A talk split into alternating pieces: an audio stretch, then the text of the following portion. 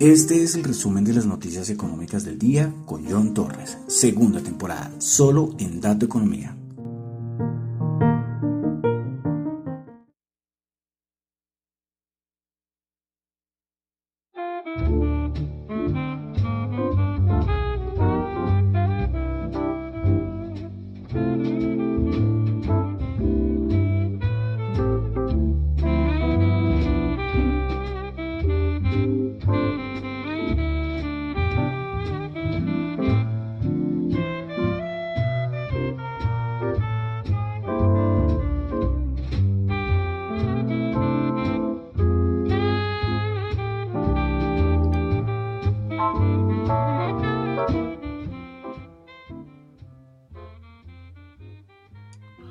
Buenas noches a todos. Son las 9.01 de la noche de hoy, viernes 26 de noviembre del año 2021. Mi nombre es John Torres y este es el resumen de las noticias económicas del día de hoy, viernes 26 de noviembre. Ayer no hice programa porque había muy poquita cosa. Ayer fue el Día de Acción de Gracias en los Estados Unidos, que son los que más noticias dan.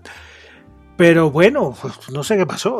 24 horas eh, todo cambió y todo una absoluta locura hoy en los mercados, como ya lo vamos a comentar. Pero bueno, antes de eh, entrar ya a las noticias, quiero saludar los que me escuchan en vivo en Radio Dato Economía, los que escuchan el podcast en Spotify, en Apple Podcast. Recuerden calificar de unas 5 estrellas lo que quieran y comentar. En YouTube también, recuerden seguirme ahí, dedito arriba, dedito abajo. Eh, y dejar cualquier comentario si quieren. Y también en otras plataformas donde me encuentren, en las plataformas extrañas que hay por ahí, sí, porque un día yo les comenté que estoy mirando y hay una plataforma de podcast que ni idea, y ahí estaba metido yo. bueno, bueno, no sé, eh, pero bueno, entonces eh, voy a aclarar algo y recuerden que lo que yo comento acá son solamente opiniones personales, no es para nada ninguna recomendación de inversión. Bueno, entonces vamos a comenzar. Noviembre 26, Viernes Negro, porque hoy es Black Friday. Ojalá hayan hecho buenas compras, aunque con ese dólar, con un dólar tan caro, hacer compras afuera se vuelve como complicado, ¿no? Y además no, no vi mucha cosa, de verdad. No estuve mirando tanto tiempo como, como lo he hecho otros años, pero, pero, no vi tantas cosas, no sé, aquí en Colombia. Pero bueno, entonces hoy Black Friday, pero Black Friday eh, también en los mercados. Un viernes negro. ¿Por qué? Porque desde ayer en las horas de la noche, bien horas de la noche, eh, salió la noticia de la nueva variante del COVID eh, en Sudáfrica. Que esta variante eh, tenía, no sé, más de 30 mutaciones y que, bueno, y que lo más posible es que saltara las vacunas. Pues de verdad no, no sé, eso fue que apareció ayer en la noche y toda la madrugada estuve yo pendiente, no casi dormí, y eso fue la noticia inmediatamente, claro, todo patas arriba, el petróleo, saben que el, petróleo es muy proxy al riesgo, eh, decían otra vez, hombre, que una, una nueva mutación del COVID y que las vacunas no resisten, entonces otra vez vamos a lo del año pasado, y petróleo para abajo, eh, las bolsas del mundo, los grandes sectores como de eh, turismo, de aerolíneas, bueno, todo un auténtico caos. Entonces eso fue la, noticia del día. Después la Organización Mundial de la Salud se reunió de urgencia eh, y bueno, la vacuna en sí es la B1.1529, pero le colocaron el nombre y desde ahora vamos a conocer a esta, a esta variación como Omicron. Antes se le conocía como Nu, pero después la OMS la catalogó como la Omicron. Y bueno, muchas noticias alrededor del mundo. En Bélgica que parece que hay una persona o dos casos eh, de esta variante. Eh, otros países como Hong Kong, Israel también diciendo que ya presentaban esta variante. Muchos países cerrando eh, sus conexiones aéreas eh, con países de esa parte de África, del sur de África, en Holanda, un vuelo que venía de África a Países Bajos, eh, no Holanda, Países Bajos, y no la dejaron aterrizar, duró por horas la, gente ahí en el avión porque les iban a poner en cuarentena, bueno, todo un, un caos. Creo que esta es la variante, que esta variante ha dado más, más noticia que la misma variante Delta, que la Delta generaba preocupación, pero esta, y principalmente es por eso, porque dicen que que si se salta las vacunas, entonces toca volver a comenzar desde cero. Ya Pfizer, ya Moderna, ya todos Johnson y Johnson ya se pusieron en la tarea a mirar si en verdad eh, esta cepa va a saltarse que las vacunas no son efectivas. Eh, Pfizer lo dijo hoy claramente, dijo que iban a analizarlo los próximos días y que si no, tienen que realizar otra vacuna y que se demoraría más o menos 100 días en tener ya una nueva vacuna. Pero como le digo, van a hacer todos estos laboratorios, empezar a hacer las pruebas para ver si en verdad esta, esta variación, esa variante, pues, pues de verdad salta las vacunas. Desde África, desde Sudáfrica han dicho que no, que, que, de las cuatro, de cuatro personas, dijeron cuatro personas que estuvieron eh, infectadas y que parece que murieron por esta variante, que estaban 100% vacunadas. Entonces eso fue como el gran detonante, ¿no? Pero bueno, esto verdad nos cogió nada, hasta ayer a las que 9, 10 de la noche, pues todo entre comillas tranquilo y de resto llevamos las últimas 24 horas moviditas gracias a, gracias a esta, esta noticia. Entonces, eh, esta es la noticia del día, esta es la noticia del día. Eh, muchos países colocando restricciones, colocando restricciones, Estados Unidos y Canadá fueron los últimos que colocaron restricciones de a varios países eh, de, África del Sur. y veremos a ver, a ver qué va a pasar. De verdad que es una noticia que, verdad, no sé a todos nos cogió por más o menos por sorpresa, de verdad, eso en ningún lado se estaba rumoreando, ¿no? Esto fue de un momento a otro fue que salió la noticia de una nueva variante que saltaba las vacunas eh, y, que algunas partes también decían que es que no, que es que era un nuevo virus, o sea, mejor dicho, hay un montón de hipótesis alrededor, pero sí causó conmoción, ¿eh? Conmoción y veremos a ver los siguientes días, que serán muy importantes para ver cómo cerramos este fin de año. sí, de verdad, como les digo, en 24 horas, entre comillas, esa calma que había, eh, pues eh, fue saltada eh, por, por esta noticia de la variante Omicron. Entonces esa fue la noticia más importante del día y lógicamente tocaba comenzar con esto. Pero bueno, más adelante miraremos los mercados, los índices, pero vamos a entrar a otras noticias que han sucedido a nivel de la economía. Bueno, comenzamos en Asia, en Asia donde tuvimos el dato de inflación en Japón del mes de noviembre, se esperaba 0,4% y se obtuvo 0,5%, el dato interanual. Ventas minoristas en Australia, mes de octubre 4,9%, esperaba 2,2%. Vamos a Europa, índice de confianza consumidor de Francia 99, se esperaba 98 el mes de noviembre. Eh, confianza consumidor de Alemania se esperaba menos 1 y terminó en menos 1.6. Y un dato que este estatico salió ayer y fue el dato de índice de precios de productor en España. El mensual 6,1%, anterior 5.4%, pero el interanual ya se ubica en 31.9%. El anterior había sido 23.8%. Eh, el dato de índice de precios de productor en España se calcula desde más o menos 1975-1976 y pues eh, nunca se había tenido un dato de índice de productor tan alto. 31.9. Lo que hemos dicho siempre, que esto se tendría que, trasladar a algún momento al consumidor. Porque una empresa, imagínate, 31.9% interanual. Bueno, pasamos a Estados Unidos. Eh, como ayer fue Día de Acción de Gracias, nada, cero noticias. Y hoy, pues nada, todo centrado en lo, en lo de la variante Omicron, entonces pocas cosas. Eh, vale decir que con lo que pasó, con lo que pasó la bajada del petróleo, que lo vamos a comentar ahorita más adelante, eh, bajada fuertísima que hubo y los miedos a la inflación, entonces cambia el discurso. O sea, como les digo, en 24 horas cambió todo. Eh, Goldman había dicho el día de ayer que para ellos, para Goldman, la Fed iniciará el, iba a iniciar su plan de tapering, más rápido a partir de enero y que anticipaban aumento de tasas de interés en junio, septiembre y diciembre. Pero como digo, esto fue hasta ayer, o esto es, era válido hasta hace menos de 24 horas. Pero ahora con esto que salió, si llega a aparecer la noticia de que estas las vacunas no sirven para nada contra, contra el COVID, entonces todo esto hasta podría tenerse el tapering.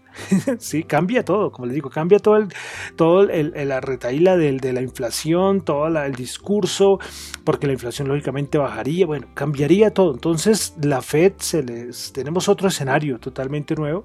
Sí lo del Omicron, la variante Omicron, eh, resulta que como si fuera un nuevo virus. Entonces eh, es importante, por eso es que esta noticia ha impactado tanto. Pero bueno, si no, si esto es otra variante Delta, que, la, que las vacunas sí son, nada, seguirá lo mismo o igual. Un susto muy grande, eso sí, pero, pero no más y podría otra vez el tapering seguir su ritmo, podría acelerarlo y el aumento de tasas. Pero entonces por eso estaremos muy pendientes, eh, pendientes. Lo del Omicron va a decir muchas cosas a nivel de política económica. Bueno, dejamos Estados Unidos, vamos un ratico eh, desde aquí de Latinoamérica, Sudamérica, tuvimos dato de inflación en Brasil del mes de noviembre, 1.17 el dato mensual, se esperaba 1.13 y el interanual se ubica en 10,73, 10,73 ya la inflación en Brasil. Bueno, con todo el despelote que tuvimos el día de hoy, eh, hoy hubo reunión del Banco de la República y la Junta Directiva del Banco de la República mantiene la meta de inflación en 3% para el 2022. Hoy no había decisión de tasas. ¿eh?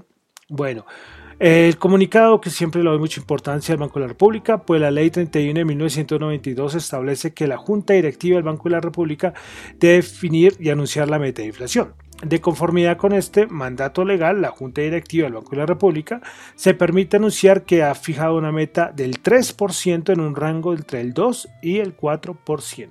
La inflación a nivel mundial ha aumentado y terminará en 2021 en nivel superior a la meta en la inmensa mayoría de países, incluido Colombia. Esto ha sido el resultado de múltiples choques no anticipados eh, en Colombia, estos choques incluyen un incremento de la demanda agregada muy superior al anticipado y de otra parte el mismo tipo de dificultades que han afectado mundialmente la capacidad de la oferta para responder de manera armónica. Estos factores de oferta incluyen el aumento de los precios de insumos fundamentales como la energía y el marcado aumento en el precio de transporte internacional. Por su naturaleza, estas dificultades no son, transitorias perdón, y deberían comenzar a diluirse facilitando la convergencia de la inflación hacia la meta. Hay otro banco central con su inflación transitoria. Bueno, a pesar de la multiplicidad de factores que han presionado la inflación al alza en el corto plazo, las expectativas de inflación a mediano y largo plazo permanecen cerca a la meta del 3%. En el marco de la estrategia de inflación objetivo, la Junta Directiva del Banco de la República continuará evaluando en cada una de sus reuniones los factores de oferta y demanda que explican el comportamiento de la inflación, su persistencia y sus posibles efectos sobre la expectativa de inflación y reitera que sus acciones buscan llevar la inflación a la meta del 3% en coordinación con la política general. Entonces la tratarán de llevar al 3%. ¿Lo conseguirán?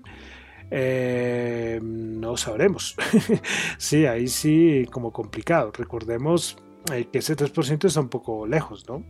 Pero sí, pero bueno, eh, vamos, a ver, esperar. recordemos que la meta de inflación del 3% para el 2022, ¿no? No para, para este año. Este año estamos como en el 4% más o menos. Pero, pero bueno, miraremos, como les digo, todo esto, y vuelvo a repetir, todo lo de la variante del COVID este, eh, también todo puede cambiar las políticas monetarias de todos los países, ¿sí? son, por eso son hechos importantes que hay que seguir. Pero bueno, repito, Junta Directiva del Banco de la República mantiene la meta de inflación en 3% para el 2022. Miraremos, se supone, ¿no? Que se supone que si las cosas que las cosas mejoran, que si eso ya es un susto nomás, eh, los cuellos de botella van a mejorar, eh, precios de petróleo van a aumentar, va a suceder un montón de cosas que van a hacer que la inflación pues se relaje un poco. Bueno, en Colombia otra cosita, y es que eh, en octubre del 2021 el indicador de confianza del consumidor en Colombia eh, para las 23 ciudades principales y áreas metropolitanas se ubicó en 38,5 y es el valor más alto desde el inicio de la medición en julio del 2020. Entonces, índice de confianza consumidor en Colombia, 38,5. Bueno, Listo, entonces eh, pasamos ya a los mercados, algunas noticias. Eh, bueno, ya yo creo que la mayor noticia les había comentado. Eh, y entonces, ¿qué va a pasar? Porque ya ahorita vamos a revisar los precios del petróleo, pero con la caída importante, como le digo, 24 horas cambió todos los discursos. Y es que la OPEP decía que no, que ellos iban a seguir con su política de aumentar sus barriles de petróleo. Bueno, pero con esta caída, con esta caída eh, ya muchos están empezando eh, que, que, lo que ya no va a haber aumento de la aumentado, aumentar la producción, el, el, aumento programado que tenía la producción de petróleo por parte de la OPEP. Eh, veremos a ver. Entonces ellos tendrán que cambiar el, el, discurso. Entonces están diciendo que la OPEP Plus podría considerar abandonar su aumento de producción. Veremos que, recordemos que en unos días ya tenemos la reunión de la, de la OPEP. Será eh, muy importante. Bueno, pasamos ahora ya a una noticia aquí en Colombia y es que a pesar de que pasa toda esta cosa, vinimos con lo de Nutresa. Y es que ayer Nutresa sacó un comunicado en que está buscando un socio estratégico eh, que le ayude a... Bueno, es que esto saca todo un lío. Está buscando un socio estratégico para qué? porque es que ya no hay tiempo para la OPA, ya no tiene tiempo para decir, no, voy a, lanzar otra propuesta, porque ya ahorita ya estamos en, creo que comienza la otra semana, las aceptaciones por la OPA de Nutresa, entonces ya no, entonces, ¿por qué está buscando un, socio estratégico? ¿Cuál será el socio estratégico? Esas son grandes dudas que hay ahí. Ayer, ayer eh, realizaron un space, saludo a los del otro podcast bursátil, sí, a, Janus, que es parte de ese, de ese equipo, eh, de este podcast, hicieron un, space y todo el mundo hablando y dando opiniones, ¿no? Muchas cosas, es que eso es toda una novela, toda una novela. Hoy salió el presidente del grupo Sura, se me escapa el nombre, eh, Gonzalo Pérez, a hablar eh, en un video, a decir que, que eh, la preocupación es como no decidir qué va a pasar ahora, sino ver el largo plazo. Y es que lo del enroque y todo lo del GEA está en peligro. está en peligro porque puede ser que Nutresa, y yo sí estoy de acuerdo, que Nutresa no logre la OPA, no logre, pero sí eh, quedaría con una gran participación y tendría una silla en la junta directiva. Entonces eh, hay, hay como un sustico ahí. el grupo Sura, que es eh, mayoritario, es uno de los accionistas mayoritarios de, Nutresa, pues eh, también está un poco asustado. Como digo, todo el GEA está asustado por lo que podría, por lo que podría pasar. Entonces, eh, seguimos ahí pendientes, veremos a ver la noticia si aparece otro socio estratégico, que cuál va a ser el próximo movimiento, si van a llegar las aceptaciones de la OPA, van a, lograr el porcentaje. Bueno, esto sigue y continúa la novela, que hoy es un poco opacada, por todo lo que les comentaba del COVID. Bueno, entramos a los índices, a los índices que es lo más importante el día de hoy a nivel de, bolsa. Eh, todas las bolsas en rojo, todas, absolutamente todas. Eh, es curioso lo de Europa. Eh, hay unos analistas por ahí que dicen que cuando Estados Unidos, las bolsas de Estados Unidos suben el 10%, Europa solo sube el 5%. Y cuando Estados Unidos baja el 2%, Europa baja el 8%. Y es como una relación que hoy se dio, hoy se dio. Bueno, eh, como les dije al inicio, esto de la variante del COVID a todos nos cogió por sorpresa, a muchos, a todos, a todos. Y los mercados reaccionaron muy raro. Primero que todo, Recuerden que ayer fue Thanksgiving, de ayer fue Acción de Gracias y siempre el siguiente día después de Acción de Gracias el volumen es muy bajo. ¿Se acuerdan que yo les decía el miércoles? Yo les decía que es, que iba a ser como festivo, que la bolsa volvería a funcionar en serio como el, hasta el lunes. Pero hoy yo creo que hubo poco volumen y, y, y, alguien sabía esto, creo que lo sabíamos mucho y atacaron al mercado. Es que, a ver, el mercado viene con una divergencia desde hace mucho tiempo, desde hace varios meses, que yo me cansé aquí de, decirle las divergencias, yo ya les iba trayendo las divergencias, eh, y es como un castillo de naipes, un castillo de naipes que está como mejor dicho en un cuarto, así es el mercado, la bolsa gringa es así, y muchos mercados, hasta las criptos, que saben que yo soy muy de criptos, pero también hay unas cosas que uno nos explica a nivel de precios. Pero entonces, eh, hagan cuenta que todo es un castillo en naipes y cualquier vientecito tumba todo. Y cualquier noticia negativa tumba todo. Y eso fue lo que pasó hoy. Eso fue lo que pasó hoy. Yo lo veo así. Eh, como les digo, puede ser el detonante otra vez, vamos a tener una caída muy grande, pues esperar que aparecen los informes sobre, sobre esta variante, pero las divergencias, eh, las divergencias ahí están. Hoy cayó solamente el 2% de Estados Unidos, no es que cayó el 10, no, no, no, cayó el 2%. Miraremos a ver cuáles son las siguientes noticias que van a aparecer. Porque les digo, las noticias muy negativas que se les dice a los que están relacionados con bolsas saben que la palabra cisne negro, que son cosas que uno no espera, eh, son cosas con una probabilidad muy baja de que suceda. Y, y bueno, la gente, nadie se esperaba esto. Es que verdad, es, que esto, como les digo, es que en 24 horas cambió todo. cambió todo. Nadie se esperaba esto. Los mercados, nada, nada, nada. Esto fue sorpresa para muchos.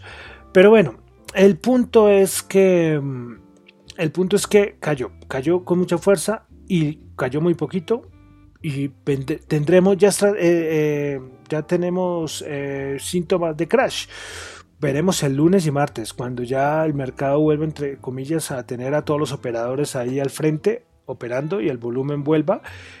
hoy también los quants dijeron que toca ver igual, toca ver lo que pasó el lunes que hay índices mucho más afectados. Hay algo que se llama la gama negativa y la gama positiva. Cuando un mercado entra, un índice entra en gama positiva, las variaciones es calma. Vamos a traducirlo así. Es muy calmadito el mercado, pero cuando entra en gama negativa, ¡buah! la volatilidad es absurda. Hoy el VIX subió muchísimo. Pero miraremos, miraremos a ver que yo creo que el mercado está esperando eh, a ver qué va a pasar con esta con la variante. Yo creo que eso es importante, como les digo, eso es muy importante. Y las divergencias, como les digo, solo pasó un día, solo bajó y solo bajó el 2%, que puede ser mucho, sí, puede ser mucho, pero, pero ahí las divergencias se mantendrán para que hablemos de que ya se ha salido al mercado, tendría que el mercado bajar 20%. si, si, les digo una cosa, si el mercado llegara a bajar el 20%, en vez de hacer tapering, tapering la, la, Fed anunciaría una QE. sí, de verdad, porque, porque no van a dejar así caer el mercado. Hoy Joe Biden dijo que no, que no, que él, el mercado no le preocupaba, ¿no? Él no es Trump, eso sí está totalmente claro. Pero bueno, entonces eso les comento, eso les comento. Bueno, hoy voy a, nunca, siempre hago Estados Unidos, pero hoy, debido al crash que hubo hoy, voy a hablar un poquito de las bolsas de Europa, porque el IBEX cayó el 4,9%. El IBEX cayó 4,9%, el DAX alemán cayó el 4,1%, el FTSE de Londres bajó el 3,6%, el CAC francés bajó el 4,7%, el Eurostock 50 bajó el 4,7%. Eh, lo que les digo, y muchos operadores en España, muchos analistas dicen lo mismo, es que eh, mejor dicho, eh, cuando Estados Unidos estornuda en, en, Europa les va muy mal, les da pulmonía. Pero bueno, pasemos entonces ahora sí ya entonces a los índices de Estados Unidos. Comenzamos con el Nasdaq 100. El Nasdaq 100 bajando 342 puntos, bajó el 2%, 16.025 puntos. Principales ganadoras en el Nasdaq 100, Moderna, lógicamente, 20.5%, Zoom Video, 5.7%, anuncio de COVID, todos se van a, a, a comprar Zoom. Peloton Interactive bajando subió perdón 5 6% también. Todo lo que tenga que ver eso recordemos estamos un, un, déjà vu como dirían los eh, como dirían ¿no? un déjà vu de respecto al año pasado. Bueno principales perdedoras Pinduoduo 15 8% bajó. Booking Holdings 7 2% eh, Mario International 6 4% o sea todo turismo todo esto súper afectado. Bueno Vamos ahora con el SP500. El SP500 el día de hoy bajó 106 puntos, 2,2%, 4.594 puntos. Principales ganadoras en el SP500, Moderna 25%, Pfizer 6,1%. Clorox 3,6%, digo, estoy recordando 2020. Clorox 3,6%. Bueno, principales perdedoras. Royal Caribbean, los cruceros 13,2%. Eh, Norwegian Cruise Line Holdings, más cruceros, 11,3%. Carnival Corporation, 10,9%. Todo el sector de cruceros afectado. Bueno, el Dow Jones, el Dow Jones bajó 905 puntos, 2,5% bajó 34.899. Principales ganadoras del día, solamente uno, Verizon, 0,2%. Principales perdedoras, American Express bajó el 8,6%, Boeing bajó el 5,4% y Caterpillar bajó el 4%. Bolsa de Valores de Colombia, el Colcap bajó 20 puntos, menos 1,5%, 1.318 puntos. Principales ganadoras, Grupo Sura, 4,8%, preferencial Grupo Sura, 1,8% y Grupo Energía Bogotá, 1,2%. Principales perdedoras, el Cóndor bajó 8,1%, con concreto bajó el 7,6%, ISA bajó el 5,6%. Bueno, pasamos a de commodities. El petróleo WTI 68.1 bajó 10.2, bajó como el 10%. El Brent 72.9 bajó 9.2 dólares el barril. Oro 1791 subió 6. Hoy el oro hizo un papel que hace mucho no cumplía, valor refugio, ¿eh? así, igual que los bonos, ¿eh? los bonos también hoy eh, sirvieron como valor refugio. Bueno, Criptomonedas también súper afectadas. Y decían, es que el Bitcoin es valor refugio. Es que yo, que yo sepa, no sé el Bitcoin cuándo ha sido valor refugio. de, verdad, o sea, yo puedo ser muy de Bitcoin, pero yo nunca he visto el Bitcoin valor refugio, nunca. No, y para inflación menos, porque como digo, es que el Bitcoin es algo que lleva, ¿qué? 11 años. Y conocido así, 6, 7 años, ¿sí? Pero bueno. Bitcoin 54.316 bajando el 7.1%, Ethereum 4.104 bajando el 8.5%, BNB 591 bajando el 9.1%, Solana 193.4 dólares bajando el 6.5%, Cardano 1.5 dólares bajando el 5.1%, Ripple 0.9 dólares bajando el 8.2%, Polkadot 35.1 bajando el 9.7%, Dogecoin 0.2 eh, dólares bajando el 6.3%, Avalanche 107.2 dólares bajando el 7.7% y Shiba vuelve a retomar a su puesto con, el, con 0.0000389 dólares bajando el 4.5%, le volvió a quitar el, el, puestico a, a CRO, a la cripto de crypto.com. Bueno, y para finalizar, dólar. Terminamos la semana con dólar por encima de los 4 mil pesos nuevamente. Tasa representativa del mercado para el fin de semana, 4 mil 8 pesos. Subió 39 pesos. Bueno, entonces ya con esto terminamos el resumen de las noticias económicas del día, muy pendiente del fin de semana, cualquier noticia, eh, eso va a mover mercado, miren por si al caso criptos también puede ayudar, ya vemos que Bitcoin tiene un comportamiento similar a, las acciones, eh, en algunos casos, no siempre, pero sí hay que vigilar, estar pendientes a ver qué otra noticia y esto va a determinar cuando abran los mercados de futuros el, domingo, en las horas de la tarde-noche. Miraremos a ver, a ver qué pasa y, qué pasará el lunes. Bueno, terminamos esta semanita movidita. Yo que iba a pensar que, no iba a pasar nada ni el jueves ni el viernes. y miren, eh, movidita, movidita, movidita las noticias, todo lo que ha pasado. Bueno, entonces, eh, con esto termino. Recuerden que lo mío son solamente opiniones personales, no es para nada ninguna recomendación de inversión. Mi nombre es John Torres, me encuentran en Twitter en la cuenta arroba John Chu y en la cuenta arroba Dato Economía. Y terminamos lógicamente con música, con el grupo Empire of the Sun, con la canción Alive. Muchísimas gracias.